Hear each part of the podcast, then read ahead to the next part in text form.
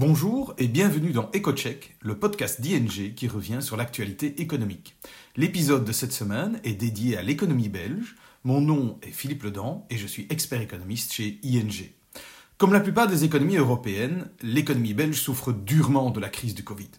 Il y a bien sûr eu l'épisode du confinement, mais la période de reprise économique, qui ne fait finalement encore commencer, est également très laborieuse. Pour s'en convaincre, de nombreuses enquêtes et indicateurs économiques aident à comprendre la situation. Intéressons-nous ici aux entreprises. Leur activité est en fait régulièrement sondée à l'initiative de la Banque nationale. Le résultat de ces enquêtes est sans équivoque. La perte d'activité a été énorme durant le confinement et surtout elle est encore importante aujourd'hui. Selon la dernière enquête en date, qui date du 22 septembre dernier, les entreprises enregistrent encore une perte de 14% de leur chiffre d'affaires par rapport à ce qu'il l'aurait été sans la crise. Peut-être sont-elles trop pessimistes, mais cela rejoint bien d'autres indicateurs. Le magazine The Economist n'a-t-il finalement pas titré au niveau de l'économie mondiale de 90% Economy? Bien entendu, les chiffres divergent entre les secteurs. On a moins 81% euh, d'activité dans le secteur de l'événementiel et du, divertissement, moins 39% dans l'ORECA. À l'opposé, d'autres secteurs s'en sortent bien mieux, malgré parfois des pertes d'activité importantes durant le confinement. Je pense ici à l'industrie du textile ou du bois, où la perte d'activité actuellement, semble-t-il, est beaucoup plus limitée. Mais clairement, peu de secteurs relatent une perte d'activité encore aujourd'hui inférieure à 10%.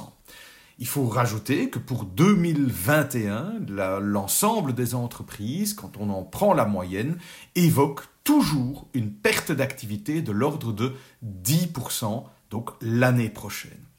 Ceci n'est pas sans conséquence. À l'échelle de la Belgique, 4% des entreprises considèrent comme probable ou très probable une faillite. Cela peut paraître peu, 4%, mais c'est en fait énorme au regard de ce qui se passe en temps normal.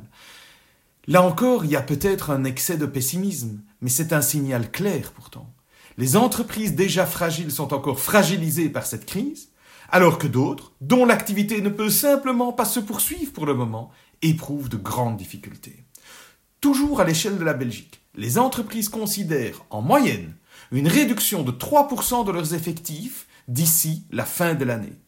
Cette proportion peut même monter à plus de 20% dans les secteurs les plus touchés. Il faut dire que jusqu'à présent, le marché du travail n'a pas encore ressenti pleinement les effets de la crise, notamment grâce aux mesures de soutien, il faut le dire. Mais justement, l'arrêt progressif de ces mesures et le fait que l'activité ne redémarre pas aussi rapidement que beaucoup l'ont espéré est un grand facteur de risque pour l'avenir. Enfin, les entreprises ont fortement revu leur plan d'investissement à la baisse. Pour cette année, elles prévoient une réduction de 21% de leurs investissements et ce chiffre est à peine meilleur en 2021 puisqu'elles prévoient une correction par rapport au plan prévu de l'ordre de 19%. Ces chiffres font parfois froid dans le dos. Et très souvent, ils sont inédits au sens que jamais dans l'histoire récente de l'économie, on n'a connu de tels chocs. Il ne faut pour autant pas verser dans un excès de pessimisme. L'économie belge s'en remettra, bien entendu. Il faut par contre être réaliste et garder à l'esprit que le chemin de la reprise sera encore long. C'est d'autant plus vrai que de nouvelles mesures de restriction, prises pour endiguer le nouvel assaut de la pandémie, vont prolonger les perturbations de l'activité économique. Le quatrième trimestre risque donc d'être difficile, or on sait qu'il est important pour de très nombreuses entreprises, notamment dans la vente. En fait, ce n'est qu'après l'arrivée et la diffusion massive d'un vaccin que l'on pourra entrevoir un retour progressif à la normale, un vrai retour à la normale. Mais ce n'est pas pour demain. La sortie du tunnel peut seulement s'entrevoir quelque part au milieu de l'année 2021.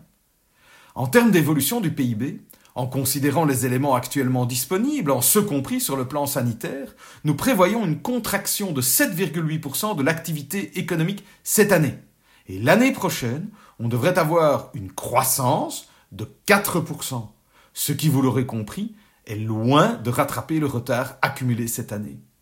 Je vous parlais d'un chemin qui serait long. Merci de votre écoute et restez fidèles à nos podcasts. Nous publions un nouvel épisode toutes les deux semaines.